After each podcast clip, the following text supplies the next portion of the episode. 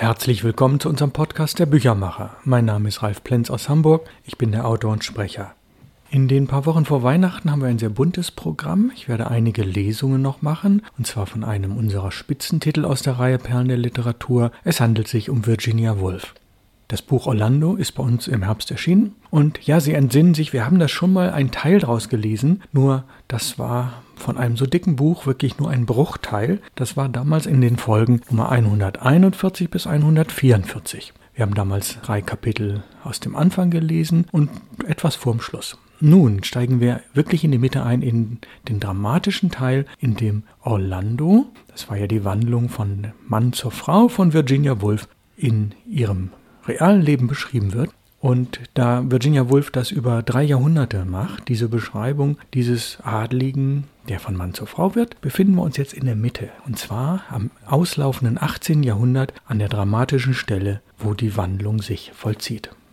Zu guter Letzt verneigte Orlando sich tief mit außerordentlicher Majestät und Würde, dann richtete er sich stolz gerade auf, nahm das goldene Diadem aus Erdbeerblättern entgegen und setzte es in einer Bewegung, die keiner, der sie beobachtete, jemals vergaß, um seine Stirn. Das war der Augenblick, an dem der erste Tumult begann. Die Menschen hatten entweder ein Wunder erwartet, einige behaupteten, man habe einen goldenen Schauer vom Himmel erwartet, was nicht eintrat. Oder dieser Moment war als Signal für den Angriff vereinbart gewesen, niemand scheint das zu wissen. Aber als der Reif auf Orlandos Stirn ruhte, brach ein großer Aufruhr los. Glocken begannen zu läuten, die barschen Schreie der Propheten waren über dem Gebrüll des Volkes zu vernehmen. Viele Türken stürzten sich vornüber hin und berührten den Boden mit der Stirn. Eine Tür sprang auf. Die Einheimischen drängten sich in die Parketträume. Frauen kreischten. Eine Dame, von der gesagt wurde, sie sei unsterblich in Orlando verliebt, ergriff einen Kandelaber und schmetterte ihn zu Boden.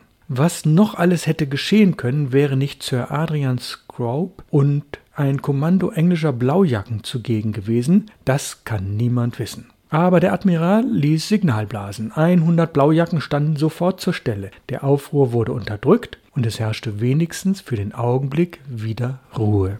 Soweit befinden wir uns auf dem festen, aber begrenzten Boden gesicherter Wahrheit.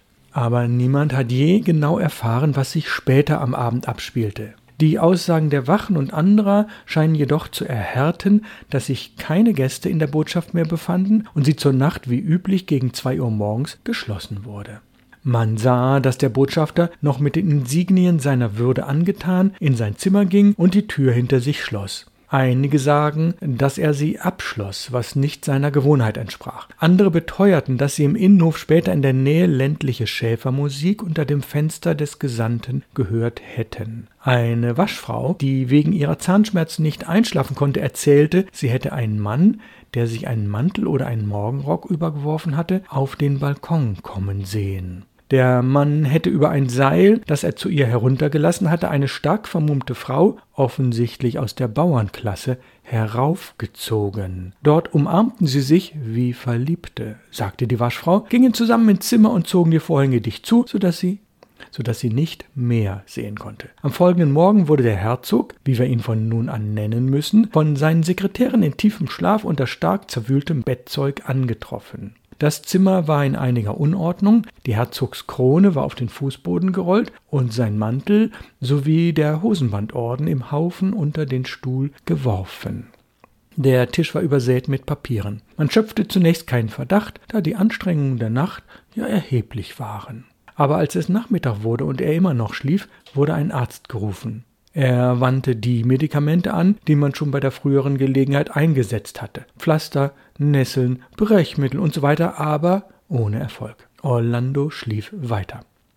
Seine Sekretäre sahen es als ihre Pflicht an, die Papiere auf dem Tisch zu untersuchen. Viele waren mit Versen bekritzelt, in denen häufig eine Eiche erwähnt wurde. Es fanden sich auch verschiedene amtliche Papiere und weitere privater Natur, die sich auf die Verwaltung seiner Güter in England bezogen. Schließlich stießen sie auf ein Dokument von erheblich größerer Bedeutung. Es handelte sich dabei um eine Heiratsurkunde, aufgesetzt, unterschrieben und vor Zeugen beurkundet zwischen seiner Lordschaft Orlando, Ritter des Hosenbandordens und so weiter und so weiter und so weiter und Rosina Pepita, einer Tänzerin, Vater unbekannt, aber angeblich Zigeuner, Mutter ebenfalls unbekannt, aber angeblich eine Alteisenhändlerin vom Marktplatz gegenüber der Galata-Brücke.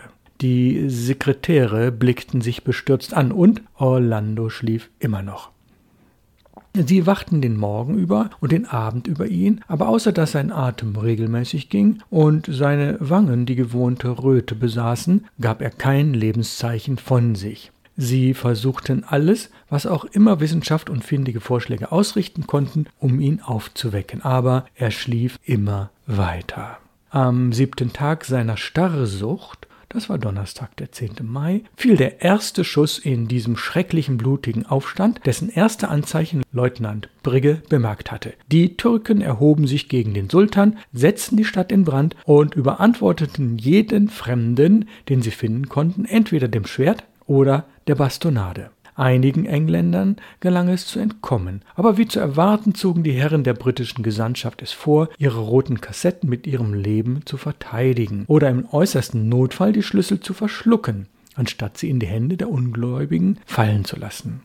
Die Aufrührer drangen auch in Orlandos Gemächer ein, sahen ihn aber starr ausgestreckt und allem Anschein nach tot liegen, rührten ihn nicht an, beraubten ihn aber seiner Adelskrone und der Ordenskleider. Und nun bricht wieder Dunkelheit herein, und wir wünschten, sie wäre noch undurchdringlicher. Wäre sie doch, möchten wir beinahe aus tiefstem Herzen ausrufen, so undurchdringlich, dass wir durch ihren Schleier hindurch nichts wahrnehmen könnten könnten wir hier doch unsere Feder ergreifen und Finis unter unsere Arbeit setzen, könnten wir doch dem Leser ersparen, was kommen wird, und in wenigen kurzen Worten sagen, dass Orlando gestorben war und begraben wurde, aber leider Wahrheit, Aufdringlichkeit und Ehrlichkeit, diese strengen Götter, die Schutz und Wache am Tintenfass des Biografen halten, rufen Nein. Sie setzten ihre silbernen Trompeten an die Lippen und forderten mit einem Schall Die Wahrheit.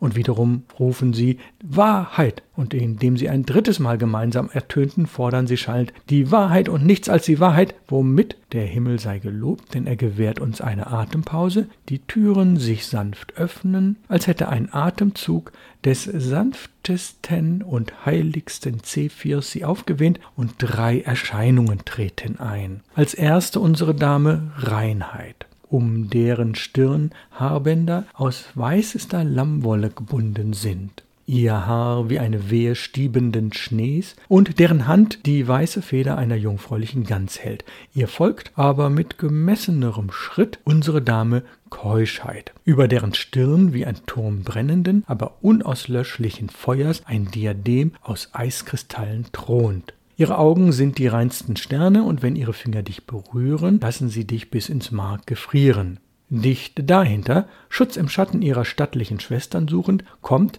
unsere Dame Bescheidenheit, die zarteste und schönste der drei. Ihr Antlitz zeigt sich nur wie der junge Mond, wenn er noch schmal und sichelförmig und halb hinter Wolken verborgen ist. Jede tritt hinzu in die Mitte des Raums, in dem Orlando liegt immer noch im Schlaf und mit Gesten gleicherweise flehentlich wie befehlerischen spricht unsere Dame Reinheit als erste ich bin die Wächterin des schlafenden Kitzes. Der Schnee ist mir teuer und der Mond, wenn er aufgeht. Und die silberne See. Mit meinen Roben bedecke ich die Eier der gefleckten Henne und die scheckige Seemuschel. Ich bedecke Laster und Armut. Über alle Dinge zerbrechlich oder dunkel oder zweifelhaft breitet sich mein Schleier. Darum sprich nicht, enthülle nicht. Lass ab, oh lass ab. Hierauf erschallen die Trompeten. Reinheit hinfort, hebe dich fort, Reinheit. Darauf spricht unsere Dame Keuschheit, ich bin, deren Berührung zu Eis macht und deren Blick in Stein verwandelt. Ich habe den Stern in seinem Tanz gezügelt und die fallende Woge. Die höchsten Alpengipfel sind meine Wohnstadt. Und wenn ich schreite, leuchten die Blitze in meinem Haar. Wohin meine Augen fallen, töten sie. Eher, als dass ich Orlando wecke, lasse ich ihn bis ins Mark gefrieren. Lass ab, oh, lass ab. Hierauf erschallen die Trompeten. Keuschheit hinfort, hebe dich fort, Keuschheit. Darauf spricht unsere Dame Bescheidenheit so leise, dass sie kaum zu hören ist. Ich bin, die man Bescheidenheit nennt. Ich bin und werde immer Jungfrau sein. Nicht für mich sind die fruchttragenden Felder und der fruchtbare Weinberg. Alles Wachsen ist mir zuwider. Und wenn die Äpfel reifen oder die Herden sich vermehren, dann fliehe ich, ich fliehe, ich lasse meinen Mantel fallen. Mein Haar verdeckt mir die Augen. Ich sehe nichts. Lass ab, oh lass ab. Wiederum erschallen die Trompeten. Bescheidenheit hinfort, hebe dich fort, Bescheidenheit. Unter Bezeugungen von Schmerz und Klage reichen sich nun die drei Schwestern die Hände, tanzen langsam unter ihren wehenden Schleiern davon und singen, während sie gehen. Oh, Wahrheit, komm nicht hervor aus deiner greulichen Höhle, verbirg dich tiefer, fürchterliche Wahrheit, denn unter dem schonungslosen Blick der Sonne verrätst du Dinge, die besser unbekannt und ungeschehen blieben. Du enthüllst das Schändliche, du bringst das Dunkle ans Licht, verbirg, verbirg, verbirg dich. Hier breiten sie ihre Umhänge zum Schein über Orlando aus. Derweil schmettern die Trompeten weiter. Die Wahrheit und nichts als die Wahrheit.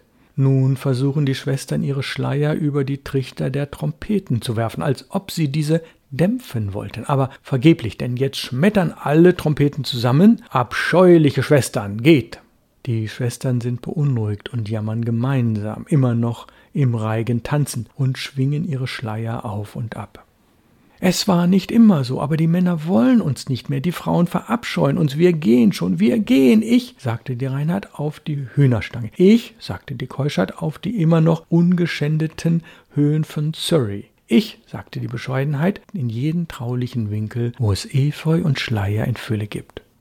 Denn dort, nicht hier, sagen alle drei, fassen sich an den Händen und winken im Abschied verzweifelt Orlando zu, der immer noch auf seinem Bett schläft, in Heim und Salon, in Amt und Gericht wohnen immer noch Menschen, die uns lieben, die uns verehren, Jungfrauen und Städter, Anwälte und Doktoren, die Verbote aussprechen, die leugnen, die uns Ehrfurcht erweisen, ohne zu wissen warum, die uns preisen, ohne zu begreifen, die immer noch, der Himmel sei gelobt, große Mehrheit der Ehrbaren, die es vorziehen, nicht zu erkennen, nicht zu wissen wünschen, welche die Dunkelheit lieben. Solche verehren uns immer noch und aus gutem Grund, denn wir haben ihnen Reichtum, Wohlstand, Bequemlichkeit und ein leichtes Leben geschenkt. Zu denen gehen wir, dich verlassen wir. Kommt, Schwestern, kommt, das ist kein Ort für uns.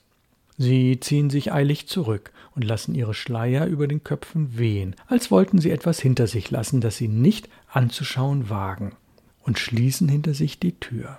Wir sind daher ganz allein in dem Raum mit dem Schlafen Orlando und den Trompetern.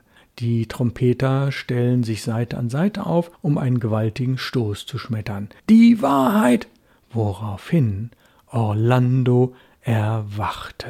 Er reckte und streckte sich, erhob sich, er stand aufrecht, völlig bloß vor uns, und während die Trompeten schmetterten Wahrheit, Wahrheit, Wahrheit, bleibt uns nur übrig zu bekennen, er war eine Frau.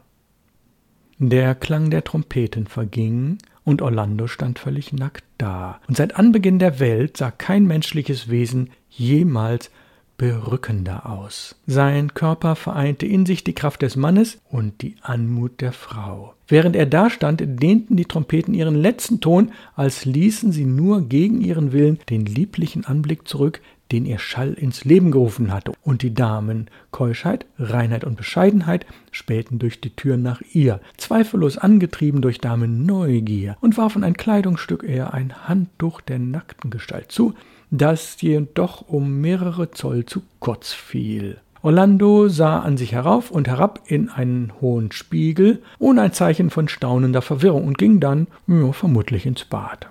Wir nehmen diese Unterbrechung unseres Berichts zum Anlass, einige notwendige Anmerkungen zu machen.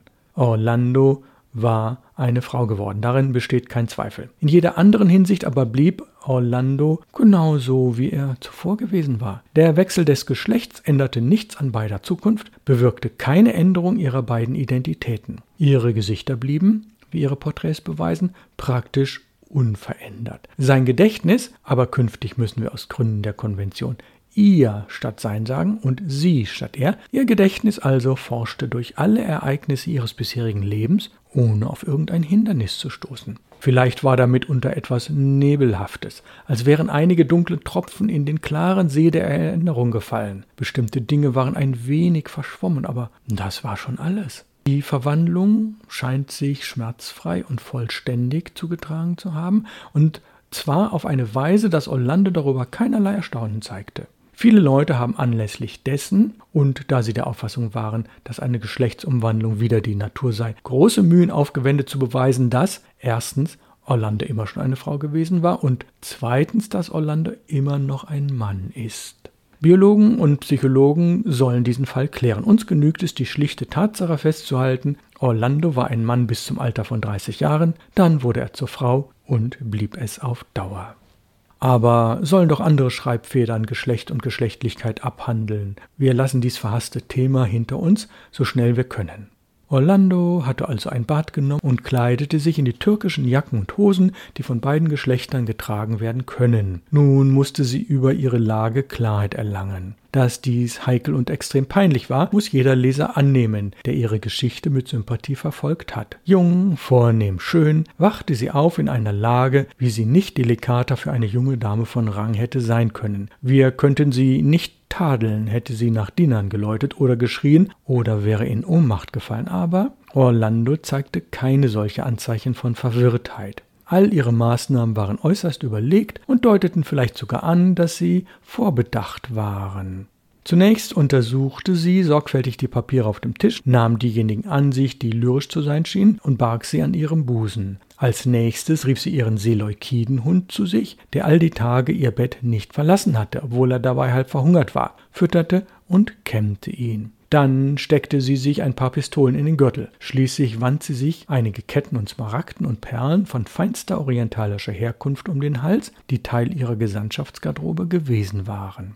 Dieses alles getan, lehnte sie sich aus dem Fenster, ließ einen leisen Pfiff ertönen und stieg die zertrümmerte und blutverschmierte Treppe herunter, die mit dem Abfall aus Papierkörben, Verträgen, Depeschen, Siegeln, Siegelwachs usw. So überschüttet war und betrat den Innenhof. Dort wartete im Schatten eines riesigen Feigenbaums ein alter Zigeuner auf einem Esel mit einem zweiten Esel am Zügel. Orlando schwang sich auf ihn und so von einem mageren Hund begleitet, einen Esel reitend, in Begleitung eines Zigeuners, verließ der Botschafter Großbritanniens den Hof des Sultans Konstantinopel. Ja, hochdramatisch. Die Erzählerin Virginia Woolf kommt immer wieder als Biografin zum Zug und sie begleitete also diese Umwandlung. Und ich fand das also hochspannend, wie das beschrieben wurde und ja, wie es dann so ganz lässig weitergeht. Diese Podcast-Folge war ein klein bisschen länger als sonst. Freuen Sie sich auf nächste Woche. Nächste Woche kommt dann die Folge 161, wie Verlage Bücher machen, Teil 99. Und das wird dann die nächste Lesung von Orlando sein. Wir hatten jetzt die fünfte nach den Folgen 141 bis 144 im Sommer. Also die fünfte Folge von Orlando. Nächste Woche in der Folge 161 die sechste Folge. Kommen Sie gut durch die Woche. Ich wünsche Ihnen alles Gute. Ja, und das Buch heißt Orlando. Autorin ist Virginia Woolf ist in der Reihe Perlen der Literatur im Input Verlag erschienen, kostet 15 Euro und hat rund 350 Seiten. Alles Gute, bis bald. Ihr Ralf Plenz aus Hamburg.